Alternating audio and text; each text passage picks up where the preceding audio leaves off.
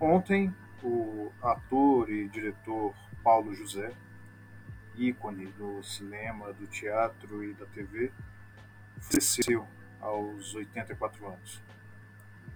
Ele estava internado já havia 20 dias e faleceu, segundo o boletim médico, em decorrência de uma pneumonia.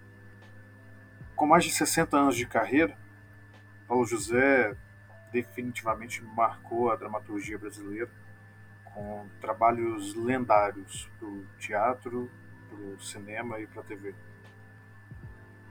Ele atuou em Macunaíma, também na peça O Testamento de um Cangaceiro, e marcou presença ao lado de Celton Mello no filme O Palhaço.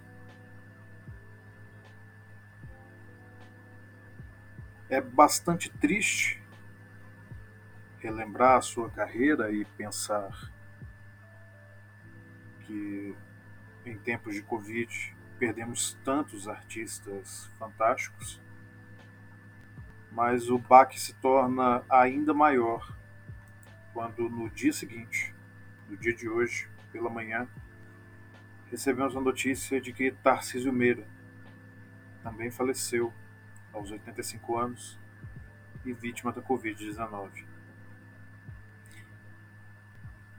Tarcísio Meira havia sido internado no Hospital Albert Einstein, em São Paulo, no dia 6 de agosto, junto com a esposa, Glória Menezes. Considerado um dos maiores atores da dramaturgia brasileira, começou sua carreira no final dos anos 50, no teatro. E depois migrou para a TV Tupi em 59, atuando em diversas novelas e teleteatros durante décadas. Há pouco tempo, no ano de 2019, quando Roberto Alvim, à época presidente da Funarte, se referiu à atriz Fernanda Montenegro como uma pessoa sórdida Tarcísio Meira falou em defesa da atriz e amiga. Depois de elogiar a colega, ele foi categórico. Não se pode coibir a arte. Jamais. Se estivéssemos em um tempo mais honesto, seria declarado hoje luto nacional pelo falecimento destes dois ícones da arte brasileira. Para ser honesto, o mesmo deveria ter acontecido quando faleceu Nissete Bruno.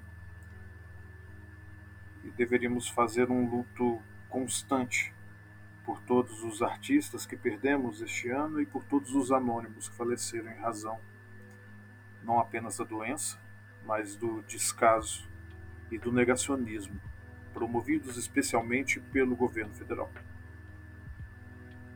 Quando recebi a notícia do falecimento de Tarcísio Meira, vi no Twitter e fui conferir também nas outras redes sociais.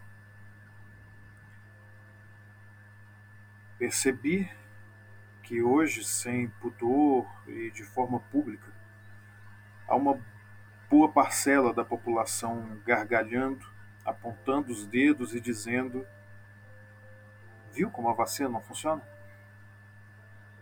Tarcísio Meira e a esposa foram internados com Covid-19 após serem vacinados com as duas doses.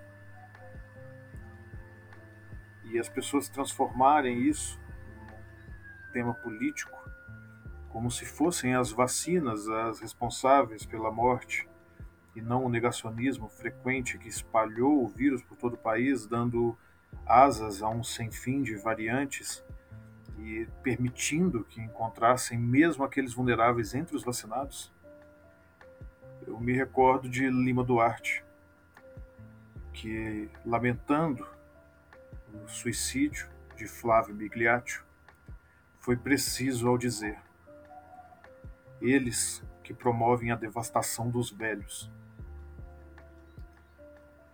O Brasil jamais se recuperará disso.